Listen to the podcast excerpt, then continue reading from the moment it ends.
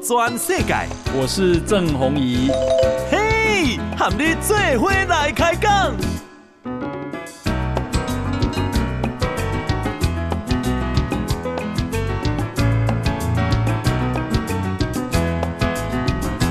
大家好，大家好，大家阿曼，我是郑弘仪，欢迎收听《给大家的报道全世界》啊。我们今天呢邀请到啊一位从中国嫁来台湾的这个台湾媳妇啊，她叫做莉亚。莉亚你好，你好，郑大哥。好，非常欢非常欢迎你啊！我简单介绍一下莉亚。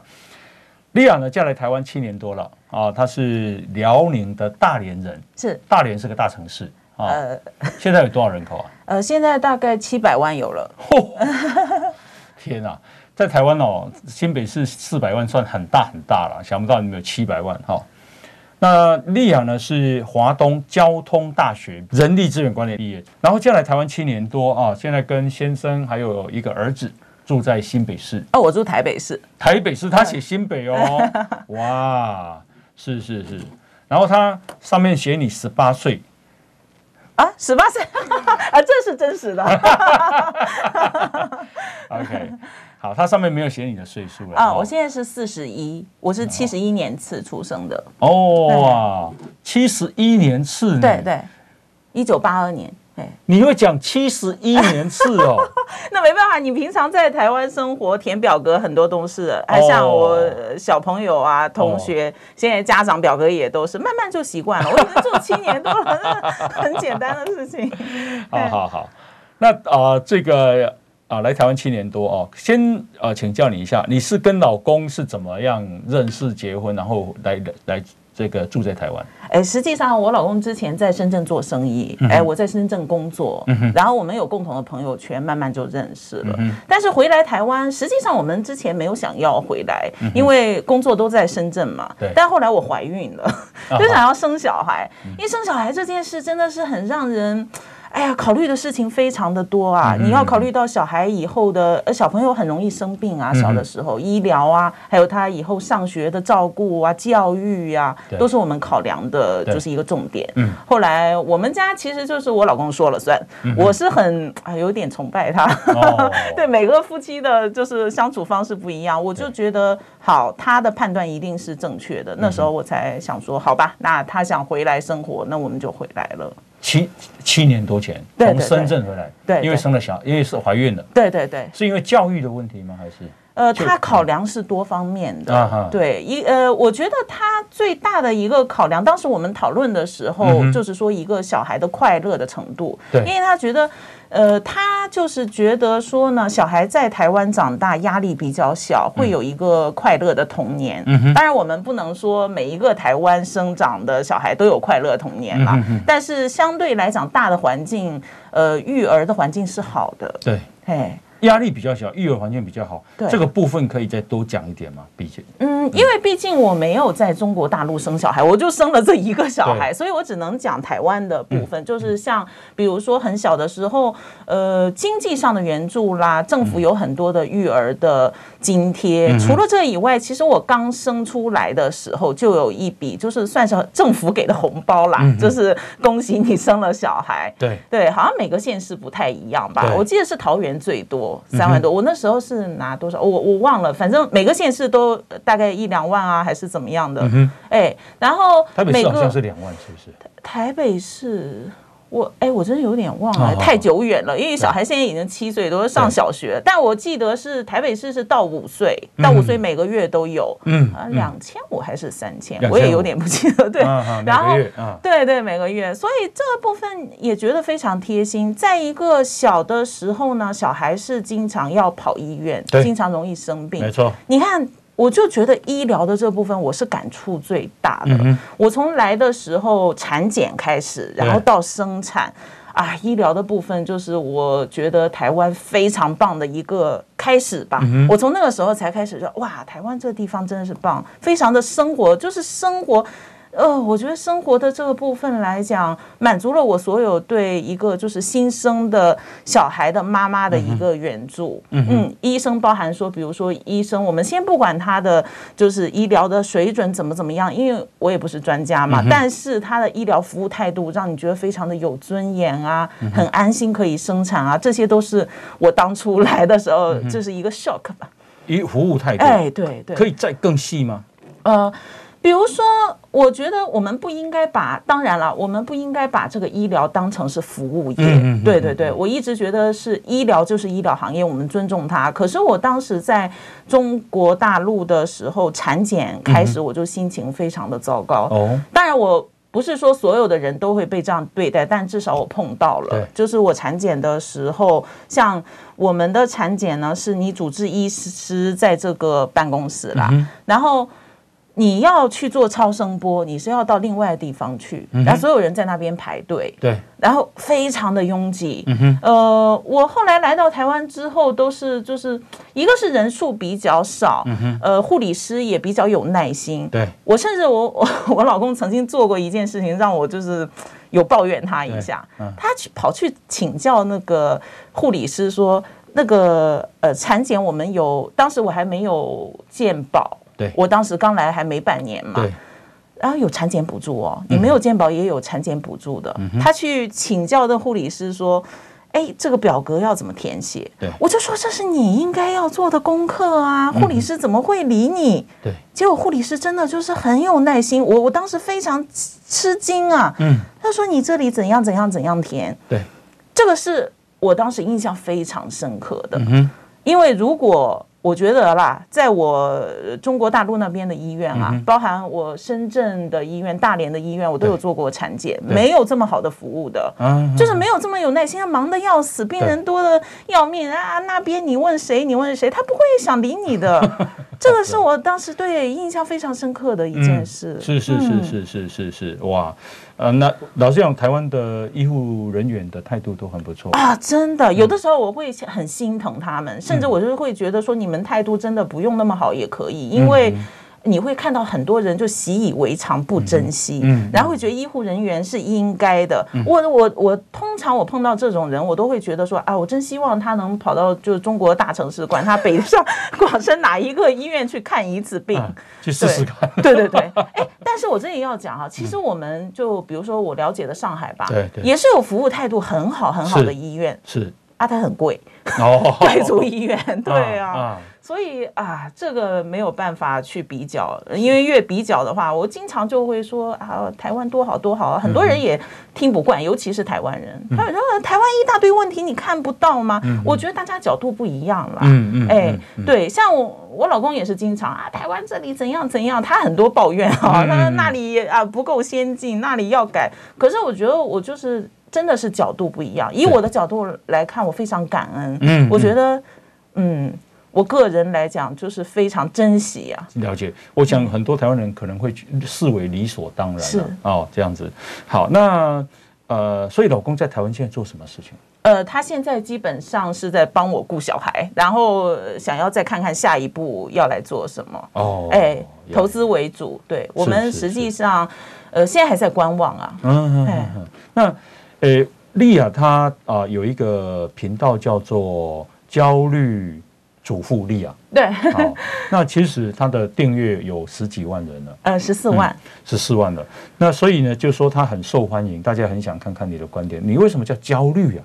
呃，因为这还要从我回来台湾就是说起啊。嗯，我因为我回来台湾的时候已经是怀了孕，一回来台湾马上就生产，对，然后就当了新手妈妈。后来我就对于这个当新手妈妈这件事的适应，就是适应啊，没有到很好。对，我产生了非常大的焦虑，在当小孩呀，呃，当小孩的妈妈这件事上面。对，呃，我大概有调试了三年啊，三年不止。是，对，因为都没有经验。哎，一个是没有经验，再一个可能。我自己的娘家妈妈也没有来这边来帮我顾，然后我自己没有经验之外呢，还要其实我觉得适应环境的部分是还好，因为我老公那时候是全心全意的在帮我顾小孩。对。可是因为我们两个都是新手，所以 两个人在育儿的方向方上也有经常有一些就是不一样的，对，会有一些冲突哦。对，呃。但是当这个时候呢，我没有自己的朋友圈，嗯、我没有同学、家人在身边，我就无处去倾诉。嗯、然后我没有，就是比如说我想要抱怨，也没有一个出口。嗯、最后自己实在是没有办法，我想到一个办法。好，那时候刚好是 YouTube 那时候还没有，就是像现在这么的。大概是两年前了，就现在更加是发展的蓬勃了，很多 YouTuber 都出来。对，然后我那时候就想说，那我要不要试试看？嗯哼。对，我就去讲一些，其实都是抱怨老公、小孩的事情。对，啊，抱怨老公啊，抱怨婆婆，这个最有人看。没有抱怨婆婆，我婆婆非常好，对，非常幸运的。对，因为台湾还是有婆媳问题啊，有，是全世界都有，我不觉得这是台湾的问题。是是是是，那这来台湾已经交到朋友了吗？啊，有。现在后来我就是去工作了一段时间，交了很多朋友。对，我觉得这个对我非常的重要。嗯哼，对。交到朋友这个是好事情了哦。你刚刚谈到医疗，我再请教你，那在医疗的费用上，你觉得怎么样？医疗的费用上，那没有可比性，因为呃，大家都知道啊，台湾是健保嘛，几乎就是想付一个自己的最基本的一个哦挂号费就可以了。呃，我觉得台湾的医疗，以我自己的理解啊，基本上是。呃，我不会让你因为你穷，你没有钱，就因为生病就死掉。嗯、对，可是中国大陆其实也有，我们也有医疗保险。嗯、可是一个是医疗保险，你自己当初缴的费用，我觉得也不算少。嗯、然后再一个呢，拿到像我那个时候，就是年轻人的账户是一个月就是七十块的人民币在你账户里，它跟你缴的那个的。就是档位有关系，嗯、呃，就得到多少照顾，对，这跟你的收入是有关系。嗯、然后再一个是像。如果是公务员，就是全部公家付嘛。嗯、哼哼，那我妈妈普通工人的话，一般的他是看你得什么病。嗯、像手术，我妈妈腿断了，手术她给付就大概六成左右吧，嗯、哼哼，六成最多到七成。可是如果是公务员的话，那就百分之百，嗯、哼对，全部都付，它还是有很大差别的。是是是。然后像我那时候，我表弟生小孩，我们讲到生小孩来。嗯好了，因为我比较熟悉。我表弟生小孩的时候，在医院里面，隔壁就是有那个一个双胞胎出生，因为早产就都要进那个保温箱。哇，那一天就两千多块人民币哎，那个要你自付的，因为小孩生出来你是没有保险的。但现在好像是可以用大人的保险，可是没有到那么的，就是像健保这样覆盖面那么广。而且像我的小孩出来，你晚上呃，记得是三岁以前啊。还是几岁以前，你晚上如果去急诊，那个挂号费也都是有优惠的。在照顾小孩子的这个部分，台湾是我觉得没什么可比的，台湾就是厉害。是是是。嗯、那呃，你在来台湾之前，对台湾有所了解吗？印象是什么？印象，呃，真的不好意思，就是偶像剧，我就觉得是一个，好像那边人都每天不愁吃穿，在谈恋爱的那种，像什么《流星花园》啊那种台湾偶像剧。那男的都长得很帅。哎，对对对，然后好像每天都就是情意绵绵那种感觉。我们不吃饭啊，不用吃三餐了。因为那时候就偶像剧，我觉得对我毒害还蛮深的，就是我印象当中也是大家讲话都。软绵绵的，然后每天只想着怎么去谈恋爱。是偶像剧非常流行那个时候。嗯，那之后来台湾啊，感觉有什么差别？呃，就是以 以以影视方面来讲，差别就是很大。那时候看了本土剧啊，然后在。呃，而且就是到 YouTube 上面之后，我是第一次听到了台语嘛，嗯、哇，那时候台语给我震撼，就很震撼，嗯、就啊，原来他们也不都是讲话，全部都是就是普通话，呃呃，对，那种国语的软绵绵什么的，嗯、对，后面还有接触到我自己有认识原住民啊。嗯朋友啊，就是太多元了，这跟我想象的就是完全不一样。我以前觉得说啊，台湾人就是台湾人喽，嗯，哎，我就会理所当然把他们作为一个整体，就是台湾人，就是我刻板印象当当中印象的那个样子。可是我真的来了之后，我会。我我就觉得说啊，原来各种各样的台湾人的组成非常多元，而且以后以前，而且以前都会把林志玲啊、志玲姐作为说台湾女生的一个象征啊，嗲嗲的呀，很温柔啊，啊，我自己的朋友现在我会发现，就是 那真的是非常豪爽，就各式各样的，哎，甚至比东北女生还要豪爽的台湾女生我也认识，我当时有。被吓到，被吓到，对，是是是。那呃，这个在台湾呢、啊，你有有有适应上的问题吗？呃，我觉得我个人来讲还好，因为本身像饮食啊、生活习惯之类的，我就是属于比较可以快速的融入在地环境的。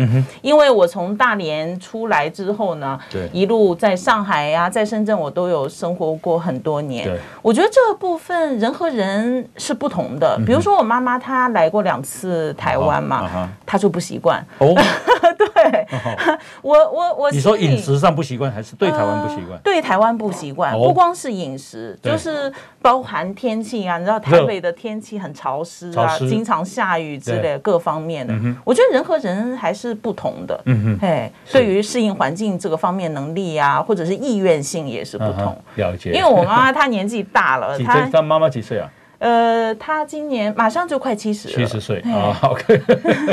呀，大连可能比较干，比较冷。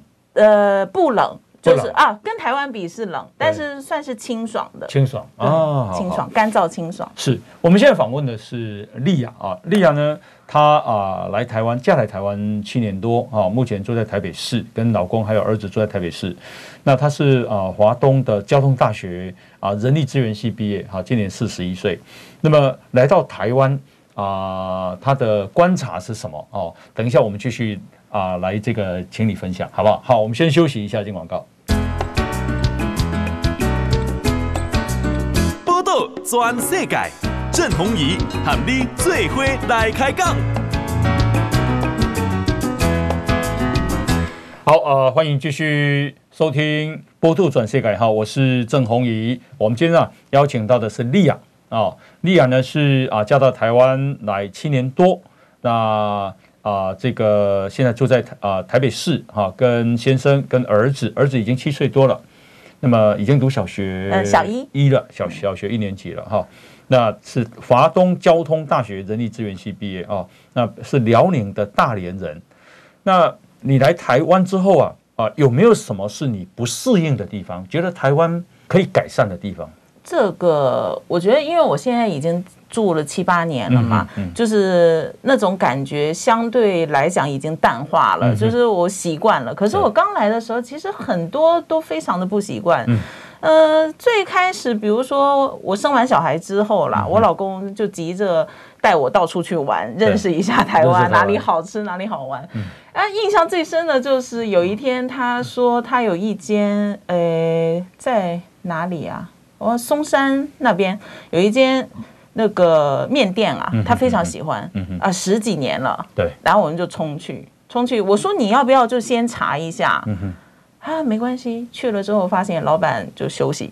然后我后来才慢慢发现说，哇，台湾的很多老板做生意就很任性的。他不是说，因为我我我在中国大陆很少碰到店家会休息。哦，真的吗？真的，就是呃，除非是过年，过年的几天。除了那几天之外，我觉得我很少会，比如说你礼拜六、礼拜天想去吃个面什么没有，不太可能哎。你不赚钱吗？我觉得我们对于赚钱这件事还是挺热衷和执着的。我就没有想到，我到台湾经常会看到什么周一休啊，什么周日休、周一公休或者周周日公休。对，尤其是像炸鸡店啊、面店，你会发现，哎，明明周日啊休假，到底为什么？后来就这些年，慢慢的我才觉得说，好像台湾很多店家对于赚钱不是那么的执着，就是还是要结合到自己休息。是，因为他很多就是对于工读生去请工读生什么，他们有自己的一个成本的考量嘛。但，我曾经有一个朋友也是就是卖面的，我有问他，哎，你你你有生意干嘛不做？他就是说，你成本考量之后算一算，自己身体最重要啊，你不要赚到有钱，对啊，有钱赚没钱花，这个我觉得是当时觉得说还不太适应的，我没有办法说我想去吃什么直接冲去就有。呀，台湾比方说了哦。如果你是在内湖科技园区，你知道内科吗？嗯，知道。那如果你是在内科的话，你假日显然是要休息。哎，是，因为那是上班族嘛。对。所以他可能会啊放在礼拜六、礼拜天公休。是。可是，一到五他非开不可。那有些店啊的老板也蛮坚持，就是说我我虽然赚钱，可是我也要自己的生活。是。所以他一个礼拜会休，通常会休一天呢，有些会甚至于到休两天呢。对。这样子，所以。啊，慢慢的，当然这一呃，台湾的老板也想赚钱，可是他慢慢的有调整到说，有些优先次序，嗯，不是钱都一直排在最前面了。对，哎，是 是这样，是是，对对，这个是当时觉得不太适应。还有呢？还有吗？我觉得还是主要的，最主要的还是一个生活的步调上。步调。对，因为我习惯了上海、深圳那种快节奏。对对，就就很冲啊，很快啊。嗯哼。哦，我来台台湾之后，发现说。怎么大家步伐那么慢？哦，真的哦。对，呃，像我呃认识台南的小女生啊，她就说，哎，台北人都走路都急匆匆之类。我说这还算急？嗯，因为她她就觉得说，哎，台北生活很快啊。哦，可是。我我也有和香港朋友聊过，香港朋友也是微微一笑，说哦，台台北这样还算快哦。就我们都觉得说，大家好像对于生活方面的就是步调、享受生活更加注重。嗯而且之前也有我有一个认识的朋友啊，他就是很执着这个手作，手作去做皮件之类，在西门红楼那边去摆摊子。我说你这摆摊子能赚什么钱？对啊。他就他也有，就是你可以去做生意啊之类的啊。呃，如果是因为我当时我自己在深圳、上海从事的工作，我都是在就日本的公司去做营业，这边叫业务嘛。其实我也真的当时没有想太多，说我喜不喜欢这份工作，我享不享受这个工作乐趣。我就是我要吃饭啊，我要赚很多钱。对。可是我现在发现，我身边很多朋友就是说，我在保证我的生活的基本的需求之上，我还是想要做我喜欢的事。嗯哼，这个是他们给我的一个震撼。嗯哼，嗯，像我这么大的，大概四十岁以下吧，我认识的还可能还更年轻一点，三十左右。他就就说。工作都差不多，但是如果说我能做一个我热爱的、为之去一直努力做的工作的话，我相信我会成功。嗯哼，我我就觉得他们的这个勇气和自信让我蛮震撼的。所以你的观念有所调整吗？啊，有哎、欸，我有。像我之前我做 YouTube 算是就是讲呃中国大陆人在台湾生活，我应该可以就是。不谦虚的讲啦，我是不能说第一个，也是前面的，就是前面那一批的。现在就是雨后春笋一般，呃，就很多了嘛。但是我的粉丝问我说：“为什么你经常就去停止更新了？”我之前我差不多有三次吧。两三次我都是，我中间我有跑去学那个就是编织和手做的，我就哎算了不要更新。然后中间有哎小孩要上国小了，好那也不要更新，太忙了。如果是按以前的我的话，我知道这样是一个可以往上冲的，我一定先以这边的事业为主。但是我现在有了家庭，而且在台湾生活久了，我会就就会觉得说没关系，那些都是就不重要的。就你你生命的先后。对啊，轻重缓急啊，是，我不能为了说，哎，我急着要拍这个影片，然后我去牺牲我和家人的生活品质。嗯哼，那啊，对于中国大陆跟台湾人在赚钱这件事情上的态度差很多吗？嗯，我认识的来讲，就赚钱的欲望都是有的，可是赚钱的。态度我觉得是有差，嗯哼，是有差。我我我真的觉得我们更拼一点，而且我有时候会觉得我们是被逼的拼。我觉得台湾的一些商人也好啊，嗯哼，我自己觉得他们有退路，嗯哼，就是可能我拼能成功，当然更好。对，如果我不拼，我的生活也没到那么的糟糕。嗯哼哼哼哼，这有趣。对我自己是这样观察的，因为我们压力很大。你不拼，你不在中国大陆生活压力很大。嗯，有一种逆流的感觉，就是你不冲，你不拼，你会被那个浪潮所淘汰。哦，好好。对，淘汰之后你会非常惨。哦，因为你的那个经济压力是很大的。对，呃，尤其像我这一代，我们是独生女嘛。对。对，我们呃下面又要养小孩，上面又四个老人，一个就是。两夫妻的话，对啊，你怎么能不拼？什么都要钱呢？是，真的啊。其实你生一场重病，基本上很多啊，中产，你生一场重病，你你房子就要卖了，就没了。嗯嗯嗯嗯，对。现在中国年轻人还流行躺平吗？呃，我身边没有躺平，不敢躺平，因为我身边是就像我这个岁数，三四十岁的，对，我们下面有小孩，上面有老人，是，呃，真正躺平的，我觉得应该是那些有爸妈照的，可能再更年轻一点，十几二十岁的吧，对。震撼你的一件事情是，台湾的老板面店的老板有休息。对啊，为什么不赚钱？为什么？如果是我的话，我有生意我就要赚啊。OK，第二件事情是啊、呃，跟上海、深圳比，台台北的角度算很慢的。对，生活步调是慢的，哦、是享受生活的，享受生活的。OK，那还有吗？嗯。我不知道敢不敢讲哎，就我觉得对于政策和政府的批评这件事上，对这这个也是我的一个非常震撼的一件事情。就比方说可以说吗？就我老公每天骂政府啊，他 不管是什么政策之类的，不管是怎么样，他都很多意见，诸多意见。而且他不光在家里跟我讲，他也跟朋友讲，出去吃饭也讲。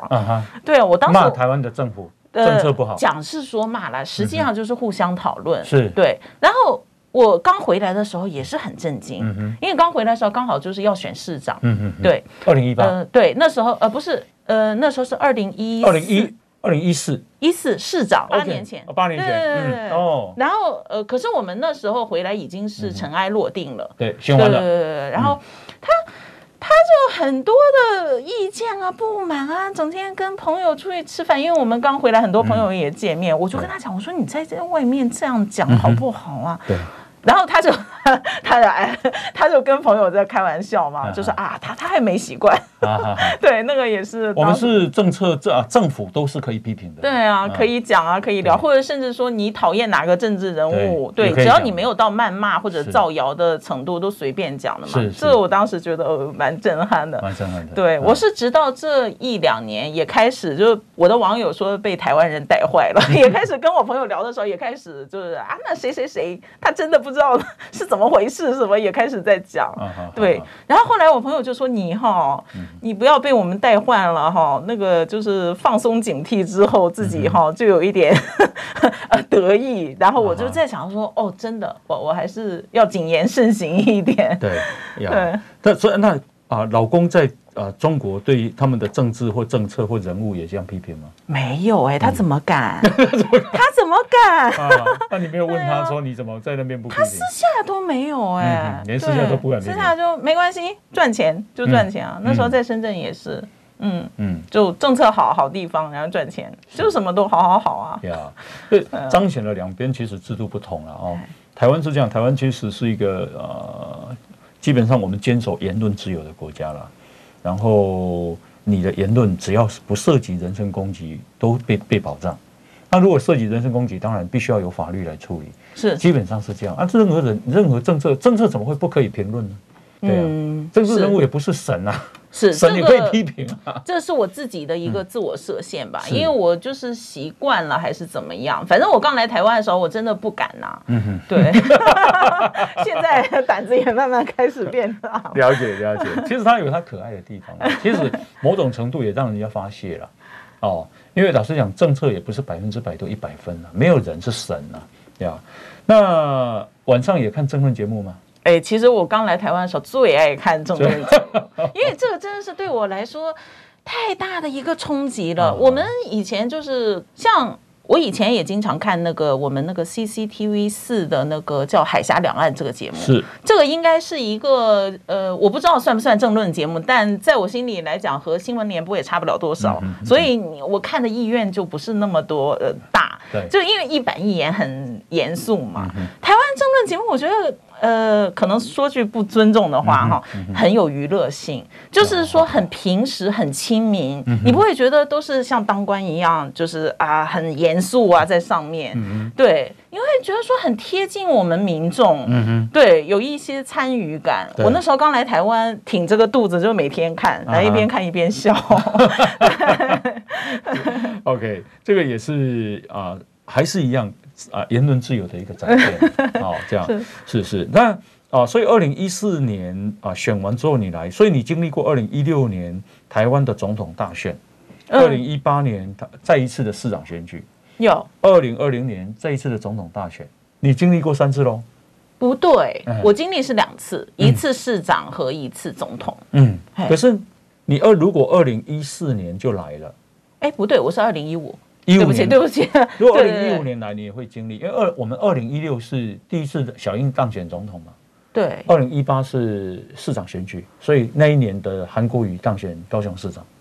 嗯，我的印象是，就是我来的时候是像台北市，我们是那个柯文哲嘛，他是已经上台了，对，就刚刚选完的时候，刚选上，对啊，对。然后后来的总统啊，后来的县市首长，对我都有经历。对，那对台湾的选举有什么感受？感受这个，这个就是我有去看吗？有去参加？有哎，那个电呃现场我没有，但我我老公投票，我有陪他去。然后呃电视的开票，我有在家里都一直有在看。对对，然后只能说就是。很羡慕，然后未来我也会积极的参加。嗯，哦，你也要参加？我会去投票。你会去？哎，我我不是说我我你也可以选哎。哎呃没有啦，因为我是中国大陆籍，这个部分还是不太一样。就是原籍是中国大陆籍的，在这个政治部分，就是台湾还是会有一些那个限制。呃，国安方面的考虑，对，十年之内是是不行的。对对对，但即使行，我觉得这个东西专业就是让专业的人去做，而且我我是很享受那种可以去评论别人的，对，当民众的这个快感，因为这就是 人民就是主人嘛。对对，你做的好与不好，我都可以去讲，我可以抒发我自己的想法，我就觉得很享受这个。他那个选举场你没有去走过？没有哎，你应该去走一走。但是我有看过我老公收的那个密密麻麻的那个那些海报，宣传海报我有收过很多啊，宣传小物我也都有很多。我有我也有在街头碰到拜票的议员啊，对，像我们那个区是许淑华议员嘛，对，他小物我收好多，我喜欢他。他好像是北投是不是？呃，他不是，他是松山信义。松山信义，松山信义，许淑华。OK 呀，那台湾的治安怎么样？哦，我觉得不错，很好。嗯，哎，治安不错。就你，可是你是在台北市哦，是在首善之区哦，乡下或者有有去过？哎，那个真的不知道哎，那个可能我就因为我最开始做节目的时候，也是会被很多的哎住在别的地方的人，就是觉得跟我的想法不一样，他们会稍微的有一点不同意。嗯哼，然后那个时候我没有。哎，这也是我自己的一个，就是当时做的不好的地方。嗯、我就是把我自己的看到的、认识的台湾、嗯、理想。理所应当的当成了，好像所有的台湾的所有地方都一样。嗯、这也是后来我认识的一个住在屏东的四川的妹子，嗯、然后她就有跟我讲说，她在融入台湾当中的一些困难，就是最大的就工作方面，我们有交换一些意见，我才觉得有一个震撼。嗯、啊，原来台湾不是所有的地方都是像台北这样的，嗯、就是它还是。各个地方有各个地方不同的呃这个状况啦，乡下比较保守。像我我可以稍微聊一下他吗？可以，等一下等一下聊，我先进个广告，好，好不好？好。屏屏东的妹子，四川妹子，那、我们先休息一下。报道全世界，郑弘仪喊你最伙来开讲。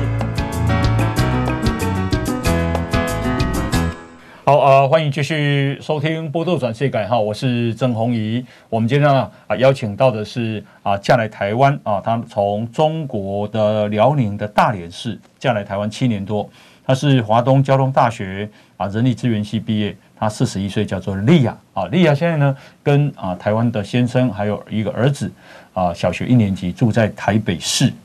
那呃，这个今天请教丽亚，就是说她来台湾啊、有没有碰到什么问题？对台湾的观察。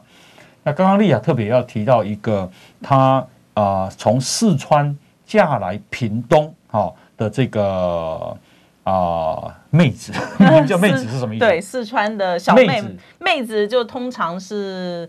讲说比我们年纪小的，小对、哦、一个小妹妹，对，OK，像我四十多，她三十多。啊，好好好，好，然后呢，她怎样？呃，她其实之前和先生，先生是从事呃科技业的，然后在成都工作，他们认识结婚之后，也是大概他回来才。呃，有没有三年？大概三年左右吧。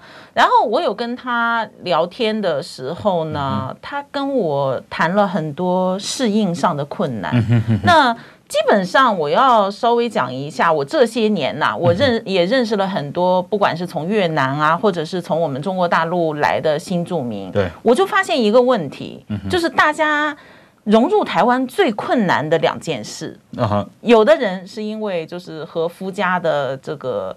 亲人就配偶的家庭的亲戚的关系，比如说最常见的啦，婆媳关系、姑嫂关系，因为这个妨碍到他融入的这种有是。另外的就是工作，最大的还是就是工作问题，因为这个很好理解啦。你如果说想要融入一个地方，你一定是要生根的话，一定是要先解决你吃饭的问题。是是。所以我跟他聊的时候，因为我们有彼此交换对于工作的这个意见呐。我之前在台北的时候，我小孩大概两岁多，就非常的抑郁嘛，然后很焦虑，每天就觉得好烦哦。然后因为我都不认识别人啊，在家里就一个哭的小孩，然后。就我老公，后来我老公就是蛮支持我的，他就说没关系，那。你如果认为有必要的话，你也可以去工作。后来我就是想说，我要认识很多朋友，我要去融入社会，我就去工作。是啊，从那之后就好了。我认识好多朋友，对，所以我觉得主要是台湾的朋友还是中国嫁来台湾的朋友？哎，台湾的朋友，主要是对对对，呃，像是在中国嫁到台湾之后，我们成为朋友的很多都是我的粉丝，是因为我当了 YouTuber 之后才认识。对，工作场所认识的就是台湾朋友比较多。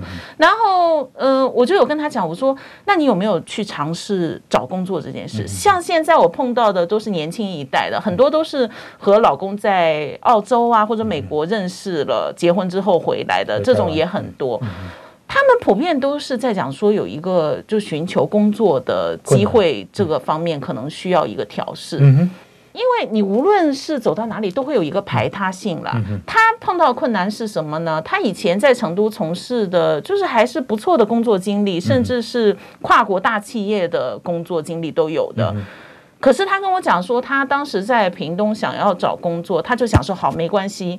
不管是什么工作，哪怕是就是餐馆的服务生，我也愿意去尝试，因为我想要去融入工作。对，他说：“你知道了吗，莉亚，我找不到，因为餐馆的老板不用我，因为我不会台语。”哦。啊，他这样一讲，我就很了解了，因为我就跟他开玩笑了，我说如果我是餐馆老板，我也不想用你，嗯哼，因为你台语在屏东那个地方就是很需要，对，很需要哎，你不可能说我花钱雇了你，然后我还需要再给你配一个翻译，对啊，后来他就。是自己开始摸索，就是分析了一下自己的优劣势啊。他现在开始创业了哦。呃，从创业开始，他也是完全不焦虑了。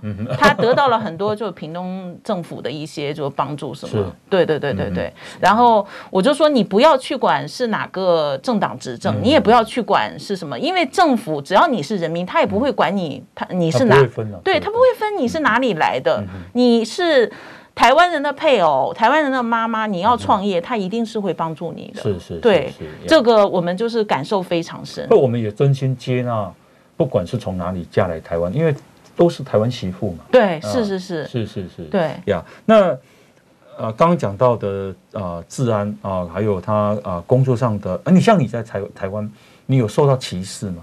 歧视，嗯，我之前有在我自己的频道上拍过一集，嗯、就是我我我好多年的时候五六年了，我从来也也没有觉得说是被歧视过，但是就是因为有一次在一零一门前啊，因为野狗的那个事件，就是那个那位呃 年纪有点年长的，就是大妈呀，她就是说啊，你是大陆人吧？你你是想要钱是不是？就因为当时他的狗没有没有牵绳，然后追着我的儿子到处跑，我就让他跟我道歉。这是违反规定的。对对对，这违反规定。我我当时也有报警，对，然后后来我有拍了影片，他一边吸烟，然后。一边就是说啊，你是大陆人吗？其实后来我冷静下来之后，我发现那不是歧视啦，那是他个人的问题。他会把他做错事的这个焦点转移到转移到我是大陆人，他觉得说我是不是要讹他的钱？嗯，但是我重点是我当时就有跟他讲，我说我需要你的道歉，因为你没有牵狗。是对。他错就是错啊，错就是错。后来我就发现说，这不是就像我刚才说的这个婆媳关系也是。我认识一些啦，就是嗯大陆籍的配偶，他们会觉得台湾人歧视我们，台湾人很小气，很排挤我们的原因是，是他只认识他的小姑和婆婆。真的，我我就有。呃，他我就有认识这样的，他是一个全职的主妇，对，那他生活圈就这么小，是，所以我现在就是觉得说，我会鼓励他们啊，你如果喜欢刺绣啊、编织啊，你去参加一些生活圈要扩大了，要扩大，你就不会仅限于说，哎。会把你的婆婆和你的小姑当做是台湾人全体，嗯嗯，对，因为姑嫂啊或婆媳啊，他们真的会比较为自己的哥哥或者是 或者是儿子了。呃，这个我要讲啊，我自己跟我自己的妈妈呀相处超过一个礼拜住在一起，我们都会有口角，更何况不是你自己的妈妈。人和人之间是需要就是互相去体谅的。是，所以台湾人让你感受到他是友善的吗？呃，当然，嗯，当然，当然，我认为是友善的，而且我曾经有跟我的。粉丝分享过一件事，我就是说，大家都会觉得说，台湾很大一部分的人的政治倾向会分蓝绿，会因为这个吵到不可开交。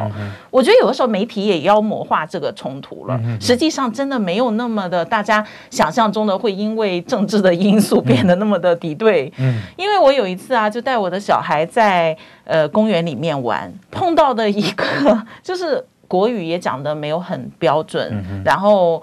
就是讲话呃卡卡的，他因为他带他的孙女也到公园玩，就跟我聊起来了。然后后来他发现我是中国大陆人之后呢，他开始聊很多，就是他很好奇呀，好奇大陆的一些事情开始。然后讲的同时，我就发现哦，他应该就是大家传言当中那种绿到流汁的那种 阿嬷，深绿、深绿、墨绿，对对对。但我们。也是很愉快的在聊，因为我们都互相避开这个，他也不会跟我就是讲说怎么怎么样，他尊重，就我也尊重他可以表达他的，他也没有说你一定要认同我的想法，嗯嗯对，彼此尊重，彼此尊重，我们也还是就聊小孩呀什么的，我们交流的也不错。后来你怎么知道他墨绿？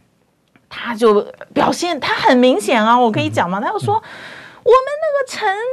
陈水扁总统是冤枉的嘛？对，然后就讲，对啊。那这台湾在自由度上面，你觉得？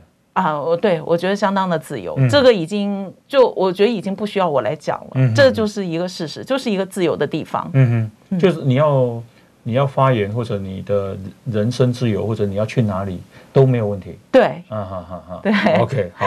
那在饮食的安全上，你你有感受到什么吗？啊，这个。呃，也是我我要讲一个，嗯、我要讲一个我认为的，就是给我印象非常深刻的就是康师傅，康师傅鼎新嘛，啊、鼎新在大陆叫康师傅，他现在也仍然是占据我们的连锁的那些大卖场啊，货架上面永你永远可以看到康师傅，然后。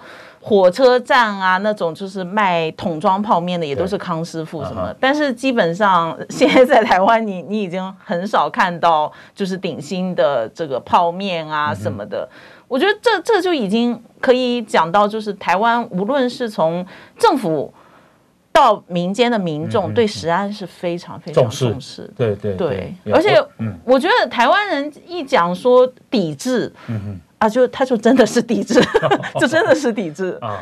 对，是有一个公民力量。对，有一个，就大家真的是很重视的状况下，我觉得这对那些不法的商家也是一个震撼吧。就是哎，你不要这样做，嗯、你如果胆敢这样做的话，就你可能会面临这样的事情。但虽然还是应该是还会有人 会去铤而走，那你走线。那你现在这样啊，出去外食会担心？他们的油问题，或者是他们的食材有问题，或者是啊烹饪的过程，或者是卫生有问题，会担心吗？呃，其实我作为小孩的妈妈还是会担心。嗯嗯、我们家基本上还是外食没有到那么多，但是我们在外食的时候会去考虑很多，就是这个商家的信用啊。嗯、但是，一边一般说走到路边的小吃摊，我们也会稍微去观察一下，嗯、会观察一下，哎，这个呃商家他的这个店家的卫生习惯怎么？怎么样？观察一下，觉得不错，我们也是蛮安心的。是，嗯，你嫁来台湾啊七年多，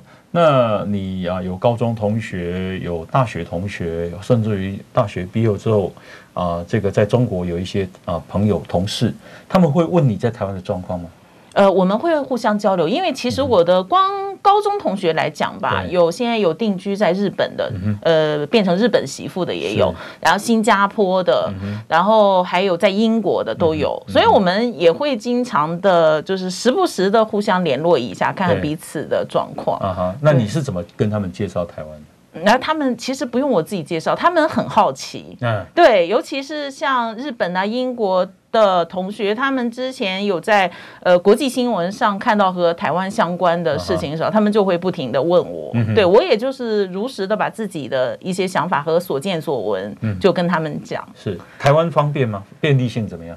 啊，非常方便。你我觉得再也找不到像台湾这么方便的地方了。再也找不到。对啊，大连没这么方便吗？深圳没有吗？呃，深圳有，深圳、上海有这么方便，但是大连没有。嗯嗯。啊，要买东西，对，要去吃东西，对，要去海边玩，啊，要坐车，哦，大概都蛮方便的。对啊，深圳也是蛮方便的。深圳蛮方便。哦，那台湾七年多。台台湾你都走偏偏了吗？没有，我就非常遗憾的是，因为就我们家的主导权是我老公手里，然后他台北人，他就有一种台北人的那种，哎，我不知道该怎么讲，他觉得说。我都去过啊，因为环岛啊，什么他当兵的时候也都跟朋友玩，然后他就不能理解我的这个游客的心情啊。我是很很想去，呃，因为我会看一些杂志介绍台南啊，就我非常想去台南。对，然后他就觉得说我都去过了，没什么意思，他就一心只想去什么日本啊、泰国啊，他最喜欢这两个地方。哦，真的哦。嗯，以前像没有疫情的时候，我们小孩才很小的时候吧。呃，不到两岁的时候，我们就开始了，去了很多次，像越南啊、泰国呀、印尼呀、日本，我们呃韩国我们都去了。可是每一次我说我要去高雄，我要去台南，我老公就说啊，那不如出国玩好了。所以就很。可是你没去过啊，我没去过啊。对啊，对啊，我我以后找我的朋友去，我不要跟他去。花莲去吗？嗯，花莲有去过，有去过。台东，但。其实跟他去，我我觉得很无聊哎。为什么？他都去他去过的地方，然后呃，把他的印象当中的认识的那一些台湾的景点啊什么的介绍给我。可是我我跟他完全就是性格不同的。我频道里面我也有讲过，我们就是会嗯，旅行的时候会有很多口角。我喜欢那种文青式的，就是呃，有一些。典故的地方啊，或者是有一些呃精神文化，就是有故事在的那种。他是喜欢吃喝文化文化城市，对对对，他喜欢吃喝自然风景的，反正他都是一定是哪里有好吃的，先去找什么的。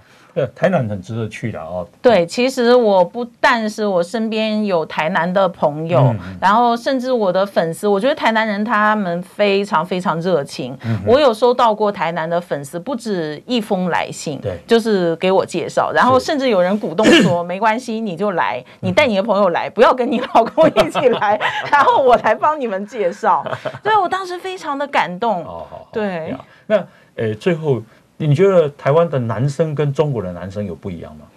哎，我觉得这个也是要分。我觉得这个可能不能以就是大部分来看，因为每个人刀子切对每个人还是不一样的。但以我先生来讲啦，我觉得他比较贴心啊。我觉得，呃，我老公和我以前的男朋友就是有有一些共同的之处，因为我就是喜欢很斯文的、有文化的，就不会讲粗话的那种人。但是我觉得他还是在于。